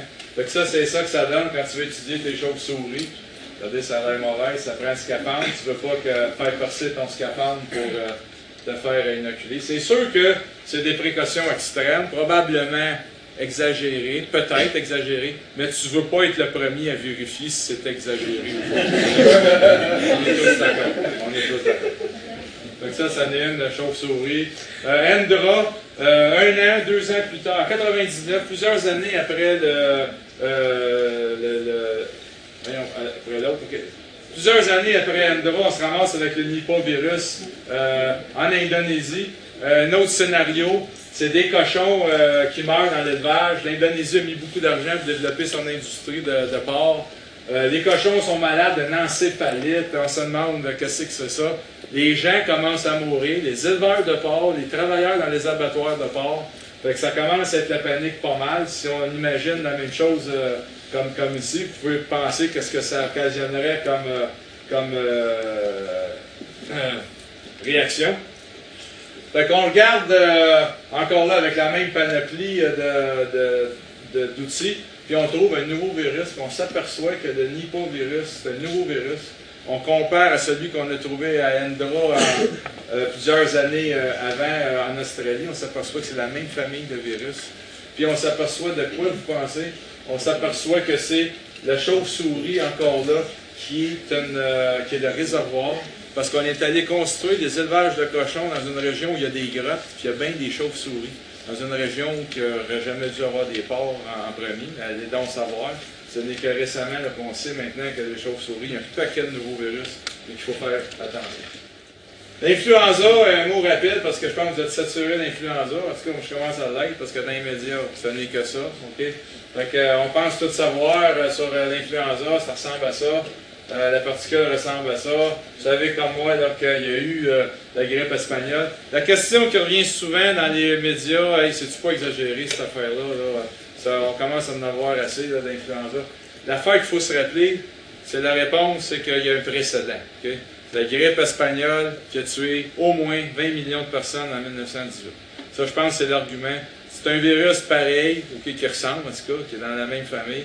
Puis là, l'année passée, on a reconstruit ce virus-là à partir de, de gens momifiés dans, l'article. On, par PCR, on a amplifié les différentes régions du génome, on les a collés ensemble, puis on a fait des particules comme la grippe espagnole. Il y en a qui disent que le type d'expérience n'a pas de maudit bon sens parce que c'est bien trop dangereux. C'est discuté. Mais en tout cas, ils savent que c'est une souche aviaire. ok? Et que c'est un exemple qui s'est transmis presque sûrement de l'oiseau allumé. Fait que ça, je pense qu'avec ça, on peut-tu parler d'exagération après ça? Quand on parle des dangers du H5N1? Je ne penserais pas. Il faut vraiment être euh, très prudent puis surveiller la population euh, bien comme faut. 20 de la population mondiale de touché, puis 1 de la population mondiale du temps qui est morte, OK, minimum. Fait que c'est quelque chose, OK? C'est pas euh, trivial, cette affaire-là. Fait que c'est un danger, puis je pense que euh, c'est probablement pas. OK? Fait qu'en 2005, on reconstitue cette souche-là, puis on découvre que c'est une souche aviaire qui a été passée directement, fort probablement, de l'oiseau euh, allumé. Il y a un autre exemple de ça. Avant ça, on pensait que le cochon était nécessaire pour que ça passe l'humain à partir de l'oiseau. En 1997, H5N1, première fois qu'on voit l'influenza aviaire se transmettre directement à l'humain. Deux rapprochements avec la grippe espagnole. Quelque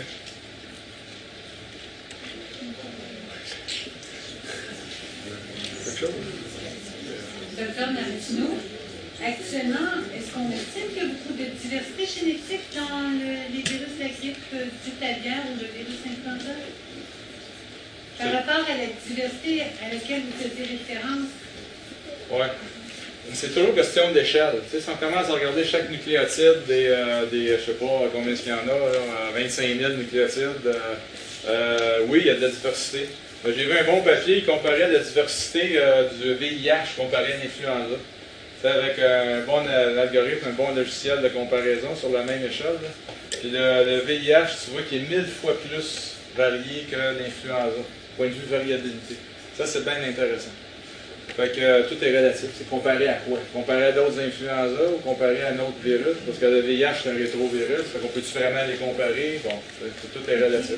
Quand vous parlez de H5N1, je suis sûre qu'il y a des gens qui ne savent pas nécessairement ce que ça signifie ici chez les virus. Alors, peut-être juste nous le dire un petit peu, ça serait intéressant, parce que les gens, euh, dans les journalistes, vont aller dire que c'est un numéro de code H5N1 et ils n'ont aucune idée que c'est des protéines à la surface du de l'enveloppe du virus.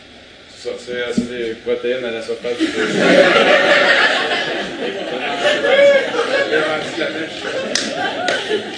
C'est euh, deux protéines, l'hémagglutinin et la neuraminidase, et chacun a un rôle important pour s'attacher à la surface de la cellule cible. Euh, puis pour se détacher aussi, parce que quand la cellule produit les virus, il faut qu'elle se détache facilement. C'est fascinant parce qu'il y a un paquet de, mucus là-dedans. C'est que le virus, il y a le problème de se détacher de la mort, hein, parce que c'est ça finalement, d'aller à l'extérieur, parce que c'est ça qu'il veut faire. C'est que la neuraminidase, elle mange le mucus pour que la, que la particule virale se lève de là puis se décolle de là. Fait qu'il y a tous les mécanismes là, que la nature a pensé. Fascinant, fascinant. Que quand vous avez la grippe, la prochaine fois, là, pensez à la neuraminidase qui est en train de décoller de, votre, de votre mucus dans les vous. Donc, euh, grippe espagnole, Hong Kong, on a deux exemples d'une transmission directement de la volaille à, à l'humain. là. Euh, euh, grippe espagnole, peut-être euh, un peu moins sûr, mais bon. Docteur Martineau, je suis désolée, Oui. mais les poules ne toussent pas. Mais les clans, Ça va dans les. Parce qu'on se parle de voie respiratoire, puis on parle de Ouais. C'est bien intéressant ça. Il y, a, toutes les études à. La, poule, le, virus influenza, il est connu pour se répliquer dans l'intestin de la poule, puis le virus passe dans les fientes. Ça, c'est ce qu'il y avait dans les textbooks. Sauf que là, euh, c'est plus étudié parce qu'il y a un danger réel. Puis là, les, euh, gens, ce qu'ils faisaient, ils échantillonnent les canards en allant prendre des échantillons du cloaque. ok? Un écouvillon dans le cloaque, on regarde s'il y a du virus ou s'il n'y en a pas. Là, ils se sont aperçus que quand tu prends différentes souches chez les humains, puis qu'on remet ça dans les canards, tu vas avoir des formes qui vont infecter le système respiratoire des oiseaux. Ils ne peuvent pas tousser parce que le système respiratoire ne leur permet pas. les formes virulentes vont infecter les, les poumons des, des, volailles, des canards. Et les canards peuvent à ce moment-là l'envoyer par, voie, par. Puis là, on pense même que ça pourrait arriver qu'il n'y ait pas de virus dans le thorax, mais qu'il y en ait dans les poumons. Fait que là, il va peut-être falloir revoir les façons qu'on échantillonne les, oiseaux pour être sûr qu'on va les poigner euh, aux deux bouts de la volaille. ça, c'est ce qu'on pensait classiquement, c'est le dessin qu'on voit tout le temps, que le cochon, c'est le carrefour hein, des souches d'oiseaux puis des souches humaines. C'est que dans le cochon, qu'il y a des récombinaisons de nouveaux virus complètement différents.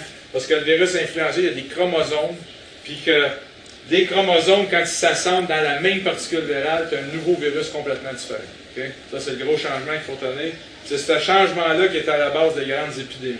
On pensait que c'était comme ça. On pensait que c'était pour ça que les nouveaux influenza viennent toujours de la Chine. Là, on s'aperçoit que, pourquoi en Chine? Parce qu'en Chine, ils gardent les cochons par-dessus des cages d'oiseaux. Les oiseaux mangent la fiente des oiseaux, des canards. Pouvez-vous imaginer la plus belle organisation qu'on peut avoir pour un virus qui sort de l'anus de l'oiseau, du, cloaque de l'oiseau, pour aller tomber sur les cochons. Le cochon se nourrit avec ça. Très belle expérience pour avoir des nouveaux virus. C'est ça, pour ça qu'à chaque année, les virus viennent de l'Asie, viennent de la Chine, des nouvelles souches influenza. Mais là, avec la souche aviaire qui se propage directement à l'humain dans les marchés, ah, d'autres paires de manches, voyez-vous, ça vient de changer. Ce dessin-là, il manque de quoi dessus, vous voyez? Donc, euh, Hong Kong, 97, transmission des oiseaux à l'humain. Je pense que s'il y a quelque chose à retenir, c'est ça. Il y a ça en commun avec la grippe espagnole. Le reste, ça vient bien mêlant, toutes les lettres puis les numéros, les numéros de code, comme on dit. Mon frère est en Chine depuis trois ans. Il a son téléphone avec qui prend des photos. J'ai dit, prends-moi non des photos pas loin de chez vous, juste pour le fun. Juste voir si toutes les photos qu'on voit, c'est toujours exagéré. on se dit, Caroline, qu'est-ce qu'ils font en Chine? Ils font ça exprès ou quoi? Il sort de chez eux, il fait le tour du bloc, il s'en va à une épicerie. Les Chinois aiment ça voir leurs animaux vivants. C'est ça le problème. Pour l'influenza, c'est pas un problème, tout étant relatif. Donc ça, c'est un marché, il y a des canards à terre qui sont, euh, qui sont vivants, c'est ça que ça montre plus ou moins. Ça, c'est pas mon frère qui a fait ça. le problème, le problème, c'est que finalement, si on regarde, qu'est-ce qui change? Pourquoi c'est différent maintenant? Si vous regardez en 68, 790 millions d'humains en, d'humains en, en, Chine. Si vous regardez en 2005, ça a dépassé le milliard, ça fait pas longtemps, je pense que ça fait deux ans, pas plus longtemps que ça. Deux fois plus d'humains, 100 fois plus de porcs, 1000 fois plus de poulets. Voyez, on change d'échelle, on est en log. Là. Le virus, là, on a dit que ça c'était fait par milliards.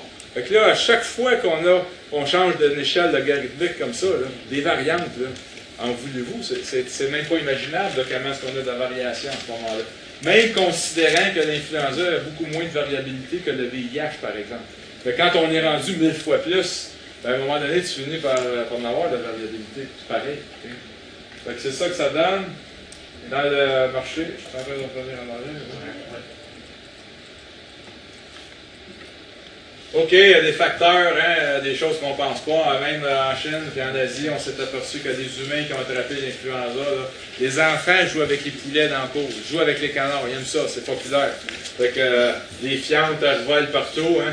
Fait qu'on est dans des, quand même des, circonstances qu'on ne retrouve pas souvent ici. Mais il ne faut pas trop rire parce que plumage d'oiseaux malades, moi en 82, j'étais vétérinaire à Agriculture Canada.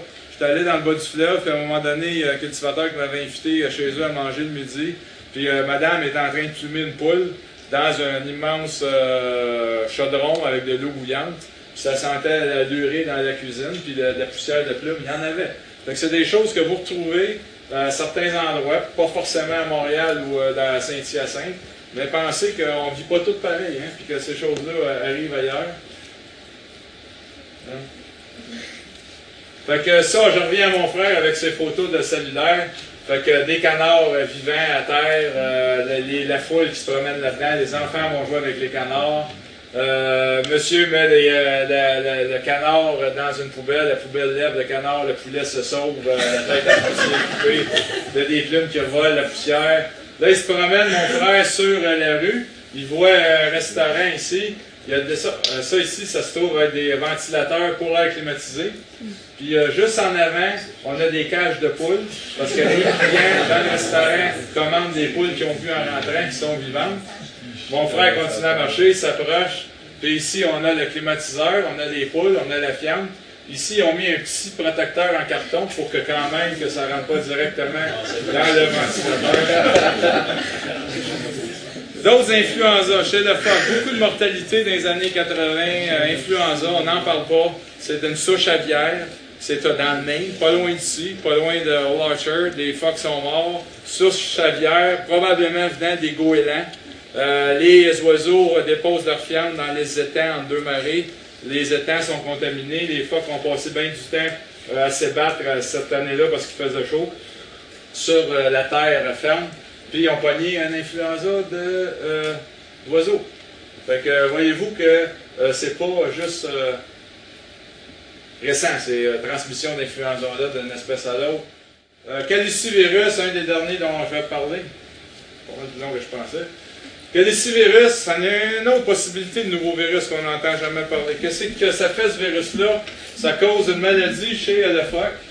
Puis pourquoi j'en parle ici? Parce que dans les années 30, ce virus-là s'est propagé au port, aux États-Unis, puis ça a fait une maladie vésiculaire qui ressemble à la fièvre afteuse comme deux gouttes d'eau. C'est venu d'éleveurs de porcs en Californie. Ils ont donné des, euh, des otaries, des California Sea Lions, à manger à des porcs sans regarder si ces animaux-là ont des virus. Dans ce temps-là, les virus, on ne connaissait pas ça. Le microscope électronique n'était pas encore inventé. Les porcs ont attrapé une maladie qui fait des aftes, des vésicules. On a pensé que c'était de la fièvre afteuse. On abat les porcs. On se rend compte que ce n'est pas de la fièvre afteuse pas. Mais une autre maladie qui vient des otaries euh, en Californie. Les otaries attrapent ça en mangeant du poisson infecté par le virus. Premier virus qui se transmet de l'océan à la terre ferme à des mammifères qui a franchi la barrière en deux milieux complètement différents. Calicivirus. Retenez bien ça parce que ça en est un, je pense qu'on va encore entendre parler. J'ai clos mon chapitre d'influenza trop tôt. Il me revient en tête qu'une euh, souche d'influenza de cheval a passé au chien. Ça fait deux ans à peu près. Maintenant, beaucoup, beaucoup de chiens à travers les États-Unis sont positifs pour une influenza de cheval. On surveille si ça passait du cheval au chien, pourquoi que ça passerait pas du chien au cheval? Euh, du chien animé. du chien animé. On vient m'aider. Fait que c'est des choses qui peuvent arriver. On pense pas que ça va arriver parce qu'il y a bien des éleveurs de chevaux depuis bien longtemps qui n'ont jamais attrapé l'influenza à partir du cheval, bon, etc. vous voyez que ça passe d'une espèce à l'autre, C'est ça que ça fait dans vie. Ça, c'est des calicivirus sur un chat c'est pour vous montrer que c'est pas nouveau euh, en médecine vétérinaire, les calicivirus, on les, on les connaît assez bien quand même. Mais c'est des euh, virus qui ont des mutations. Calicivirus sur un chat mort, évidemment, avec plein des ulcères. Ça, c'est euh, des, des ulcérations dans la gueule d'un arc polaire, d'un vétérinaire qui m'a envoyé des biopsies de cet arc-là, d'un aquarium, où ils sont gardés. Il y a des ulcères dans le fond de la bouche. Il a envoyé ça à un virologiste. Le virologiste a trouvé du calicivirus. C'est pour vous dire qu'il y en a des nouvelles maladies euh, qui ne sont pas toutes dans les livres, qui ne sont pas toutes rapportées. La gueule de l'épolaire ouverte, encore avec des ulcères un peu partout. Regardez les, les là, ça. Ils sont dressés, c'est ça qu'il faut. Encore un autre ulcère ici, pas mal gros. West Nile virus, euh, rapidement, euh, c'est un virus qui était connu, euh, qui a été décrit en premier en Afrique, en Ouganda, 37. on connaissait ça en Europe depuis longtemps. En Israël, on connaissait ça. 99 à New York, c'est une vétérinaire pathologiste au zoo du Bronx, Tracy McNamara, qui a rapporté ça. Elle sortait de travailler du zoo à 5 heures le soir, elle voit des corneilles mortes, elle est sortie du zoo. Elle rapporte ça en dedans, fait sa nécropsie, elle trouve qu'il y a un encéphalite a dit j'ai peut-être un nouveau virus, euh, qu'est-ce qui va arriver avec ça? regarde dans les journaux, il y avait des cas d'encéphalite chez les humains à New York plus que normalement. Elle se demande qu'est-ce qui se passe là. Elle alerte à la santé publique. Elle dit chercher quelque chose parce qu'il y a peut-être un rapprochement avec les gens qui ont des méningites à New York. Les, médecins disent non, non, non, oublie ça, ça n'a pas de bon sens. Fait que finalement, elle fait les démarches pour envoyer des échantillons de ses corneilles au CDC font du PCR, ils trouvent que la même chose dans les euh, cerveaux des euh, New-Yorkais qui sont morts de méningite à cet automne-là, ils trouvent que c'est la même séquence, même virus. Ça arrivait exactement à la même séquence que le virus de l'île occidentale en Israël l'année d'avant. Euh, c'était la première fois que le virus frappait des oiseaux en Europe et au Moyen-Orient. C'est comme ça que ça s'est développé, l'île occidentale, une histoire rocambolesque. Maintenant, on sait que le virus il circule entre oiseaux puis les. Quand il y en a bien, bien gros, ça finit par infecter des chevaux puis des humains par accident. Le virus ne se transmet pas de cheval à cheval ou d'humain à humain. Il reste dans le cycle entre les oiseaux et les moustiques. Pierre afteuse, hein, une nouvelle euh, maladie entre guillemets. Euh, les, les, épidémies, euh, en effet, qui connaissent ça, ils l'ont tout le temps. Mais ça a frappé fort en Angleterre en 2001, des, des milliards de dommages à l'économie britannique. Ils sont pas chanceux, il y avait eu la maladie de la vache folle à la fin des années 80, leur commerce bloqué. Ça fait deux fois que ton commerce est bloqué en dedans de 20 ans. c'est pas bien bon pour l'industrie de ton pays. Les carcasses brûlées les conclusions de tout ça, c'est tous les virus ARN que je viens de parler. C'est vieux, ça fait longtemps que c'est là. Nous autres, on vient d'arriver dans, le jeu. On est en train de changer beaucoup de conditions environnementales. On a quelque chose, un organisme qui fait beaucoup, beaucoup de variabilité, qui se reproduit à des, euh, à des euh, intensités euh, qu'on peut à peine imaginer, en variabilité, en nombre. Donc, diversité, reproduction, variabilité, ils ont tout ça. Qu'est-ce autres virus qu'il y a dans les 20 000 euh, espèces d'oiseaux connus qu'on n'est pas allé examiner? Hein? On examine des canards, des poules, mais quoi? Qu'est-ce qu'il y a à propos de toutes les autres espèces? Il n'y avait pas d'études d'influenza faites au Canada sur les canards sauvages. Ça a commencé l'année passée euh, pour savoir quelle sorte de, de type d'influenza qu'on avait. c'est des choses qu'il faut vraiment surveiller de près. Euh, il faut mettre de l'argent pour les ressources. pourquoi les euh, virus euh, nouveaux viennent de la chauve-souris puis des rongeurs, ben c'est peut-être pas un hasard. Ces euh, espèces de mammifères-là, c'est parmi les premières à être apparues, c'est parmi les plus vieilles, et c'est normal que ce soit eux qui aient le plus d'espèces de virus ARN que, que d'autres espèces animales, et qui nous les propagent par la même occasion. C'est bien beau. Merci beaucoup.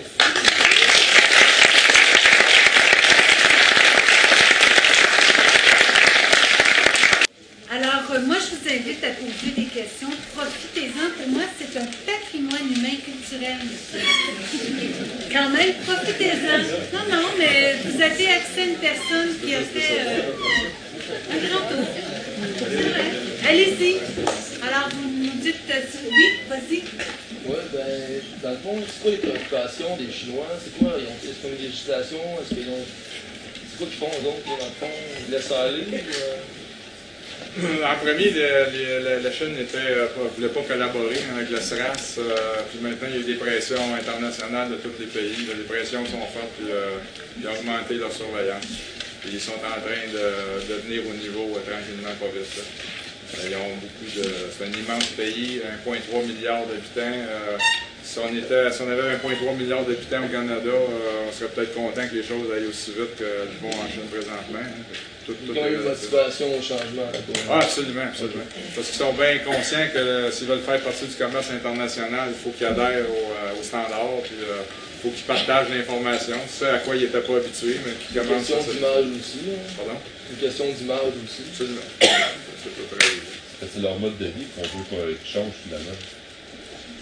Oui, mais il y a des causes profondes économiques. Hein. Euh, il y a de la pauvreté, là, quand même. Euh, c'est quand j'étais vétérinaire à l'Agriculture Canada, euh, il y avait de la peste porcine africaine à Haïti. Il fallait aller tuer les cochons à Haïti. Fait que les, euh, les, vétérinaires allaient là avec les soldats parce que les paysans haïtiens ne voulaient pas se faire tuer leurs cochons. C'était leur euh, seul mode de survie. Est-ce que c'était leur gouvernement qui était pour les aider à survivre? Non. Fait en Chine, c'est un peu la même chose. le poulet, c'est une source de protéines économique, puis que c'est peut-être la seule que tu peux te payer quand tu es en dehors des grandes villes. Hein. parce que le développement économique en Chine, c'est surtout les grandes villes. La campagne, c'est pauvre encore. C'est toutes sortes de problèmes humains, sociaux qui sont difficiles et longs, et longs à régler. On a une question ici. Oui.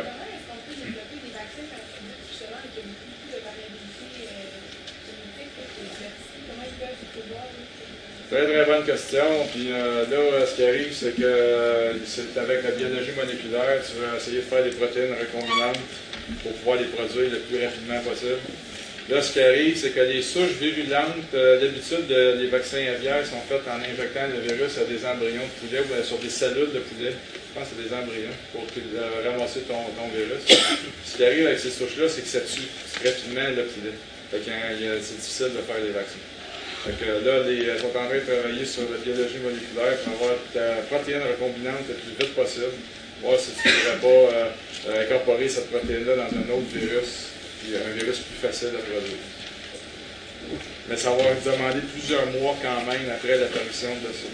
Pourquoi on ne peut pas le faire? Parce qu'on ne peut pas prédire que toutes les combinaisons sont possibles. On ne sait même pas ce qui permet au virus d'aller infecter l'humain encore. On ne sait pas encore.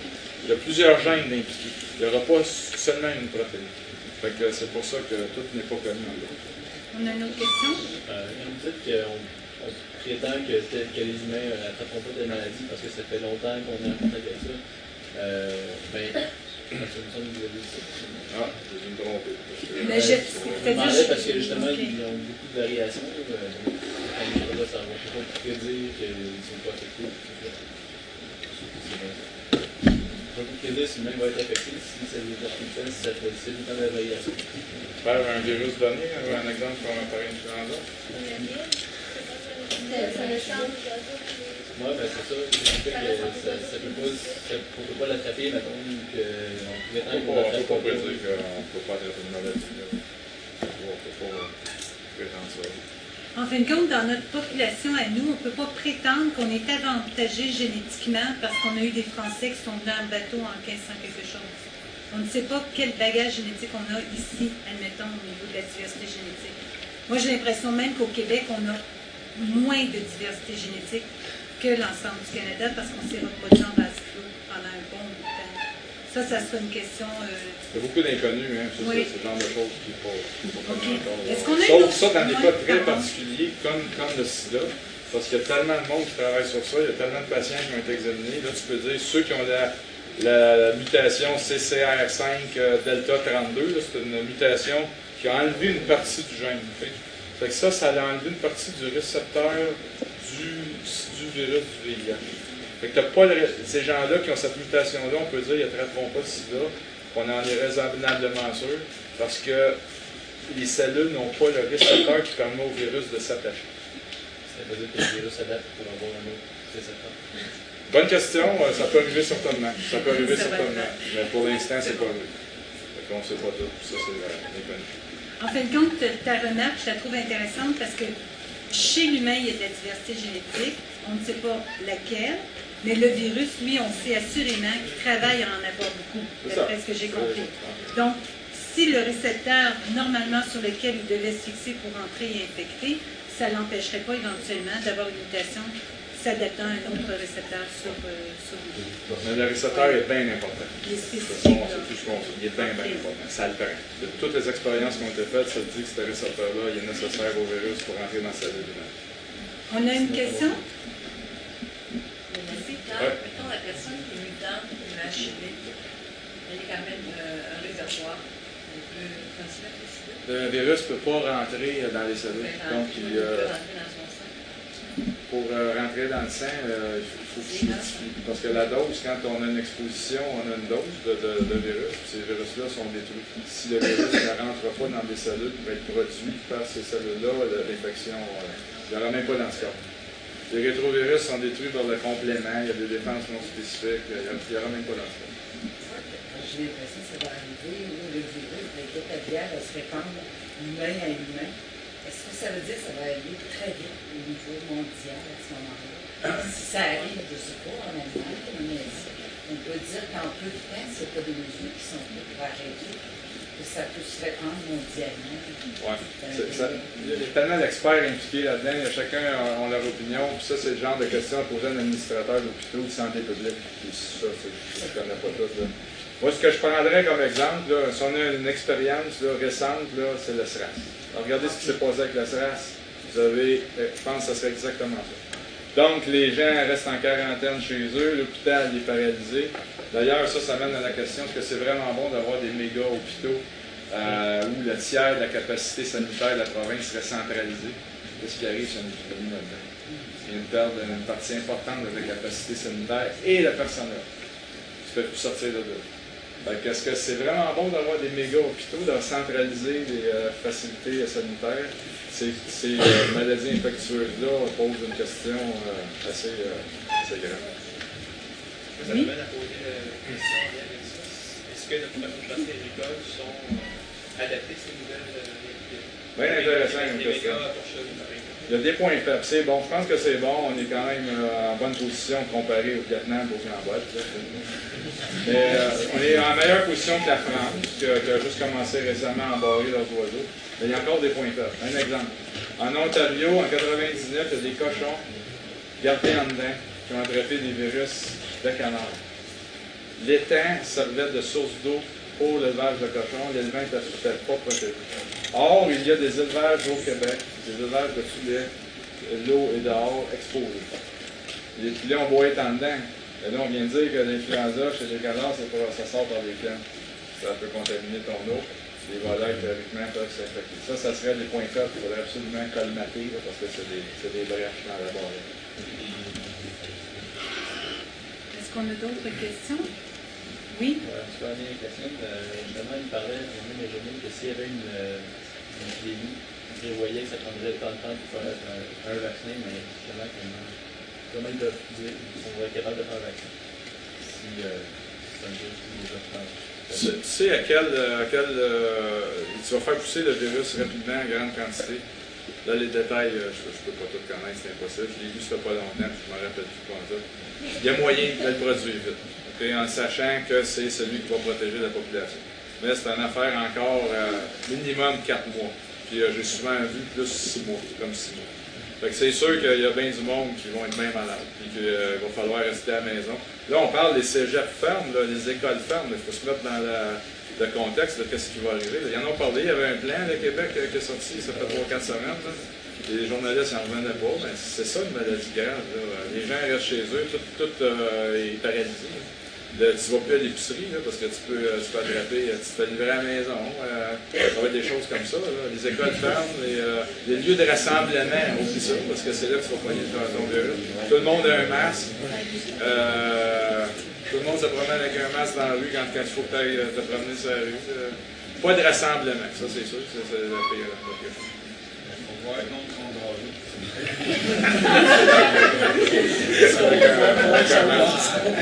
Avec un. Alors, pour ceux qui n'ont pas entendu, est-ce qu'on va pouvoir tendre notre gazon? On avait une autre question? C'est quoi les vos prédictions ou les prédictions euh, quant à la possibilité d'une pandémie internationale? Ah, euh, moi je ne sais pas. Je, je, je sais pas. Il, y a des bonnes, il y a des bonnes chances que ça arrive, mais je chiffrerais ça. C'est impossible. Je ne peux pas chiffrer ça. C'est, euh, fais la grippe espagnole en 1918, euh, il y a bien des morts tout ça. 1% de l'humanité, là, wow, ça commence à faire des gros chiffres. Mais quand même, il y a des choses qui ont changé. euh, on sait c'est quoi, on va faire la quarantaine, on ferme tout. Euh, on sait un peu quoi faire. Mais si on regarde le SRAS de ce qui s'est passé à Toronto, c'est un petit peu épeurant. Parce que l'hôpital est fermé complètement, puis le système a été complètement paralysé hein, à Toronto. C'était sur le bord de. On se demandait qu'est-ce qu'est-ce que c'était quoi la prochaine étape. là. Une chance que c'était peu communicable finalement entre, entre mais relativement peu. Moi, je me suis informé ça ici à Saint-Hyacinthe, puis il n'y a pas vraiment de plan d'intervention, il n'y a pas. euh, il n'y a, il y a aucun ça, plan de fait là, en- dans l'éventualité d'une pandémie. Ouais, Puis euh, 1918, c'était la guerre. Hein? Fait que euh, le transport se faisait tout croche, tout était désorganisé. Là, on a une société organisée, on n'est pas en temps de guerre. Euh, Ben, c'est ça, 1918. organisé jusqu'à quel point? Parce que dans, dans la situation à Saint-Hyacinthe, on n'a pas d'organisation. Mais quand même, c'est mieux qu'un état de guerre. C'est euh, que, que 4 ans de guerre qui viennent de, de finir avec un système sanitaire qui est démantibulé pas mal. Il y a des médicaments, euh, le Tamiflu, là, qui est pas si efficace que ça, mais au moins ça ralentit l'infection. hein. Euh, la vaccination, euh, là, on parle de- du temps que ça va prendre pour avoir la vaccination, dans 6 mois. Les gens sont mieux nourris, les systèmes immunitaires sont, me- sont meilleurs. Apparemment, ça aurait, joué, ça aurait pu jouer un rôle euh, dans- en 1918. Les gens étaient mal nourris, euh, beaucoup moins bien que maintenant. Le système immunitaire était amoché pas mal, il y avait de la tuberculose qui traînait. Fait que tout ça s'est amélioré que dans le fond, on a peur qu'il soit aussi virulent, mais il ne pourrait pas l'être plus on ne peut pas le savoir, pas scientifique. On a une autre question par ici? Oui, j'ai une autre question sur le stress. On n'entend plus parler du stress. Ça a duré six mois, là, on n'entend plus parler. Ça continue en Chine, ça continue en Chine, euh, c'est un bon point, mais c'est plus euh, surveillé. Donc, euh, ce que j'ai vu comme dernier développement, parce qu'à un moment donné, il faut que je cible ce que, ce que je dis, là, euh, c'est euh, les, euh, les chauves-souris, ça, j'ai trouvé ça bien, là, les chauves-souris. Parce que les, les civettes, en tant que vétérinaire, ils ont trouvé rapidement que les civettes étaient malades. Ça, c'était bien, bien intriguant. Fait que ça te prend un animal qui n'est pas malade puis qui est porteur du virus, puis ça vient de quelque part, ce virus-là. Fait que si le virus tue tout le temps, il ne peut pas se maintenir dans la population. Ça prend un réservoir. Ils ont trouvé les chauves-souris, puis j'étais bien content avec ça. Et en, Chine, il y a encore euh, des épisodes de ça. Ça, je l'ai vu passer euh, dans les bulletins d'information. Moi, je me posais une question. Euh, Est-ce que les vétérinaires sont sur le pied d'alerte? Est-ce que vous avez été un peu comme réquisitionné? Vous a-t-on impliqué dans un plan de match? Parce que là, vous devez faire comprendre à l'éleveur de canards qui, lui, ces canards, il les aime, puis ça n'a pas de bon sens qu'il ne puisse pas prendre, faire une promenade d'une heure par jour, puis va vouloir une exception pour que son canard puisse être heureux. Et lui, c'est sa, vie, c'est son argent et tout ça. Donc, les vétérinaires, pour moi, euh, est-ce qu'ils sont sollicités par rapport à systématiquement inspecter à chaque jour si oui ou non euh, les bêtes sont dans tel que prévu à l'intérieur et tout ça? Les, vétérinaires du euh, gouvernement du Québec euh, sont, sont bien euh, ils gardent l'œil ouvert. OK? Ils vont, ils vont voir les éleveurs, puis de regarder leurs oiseaux en. OK.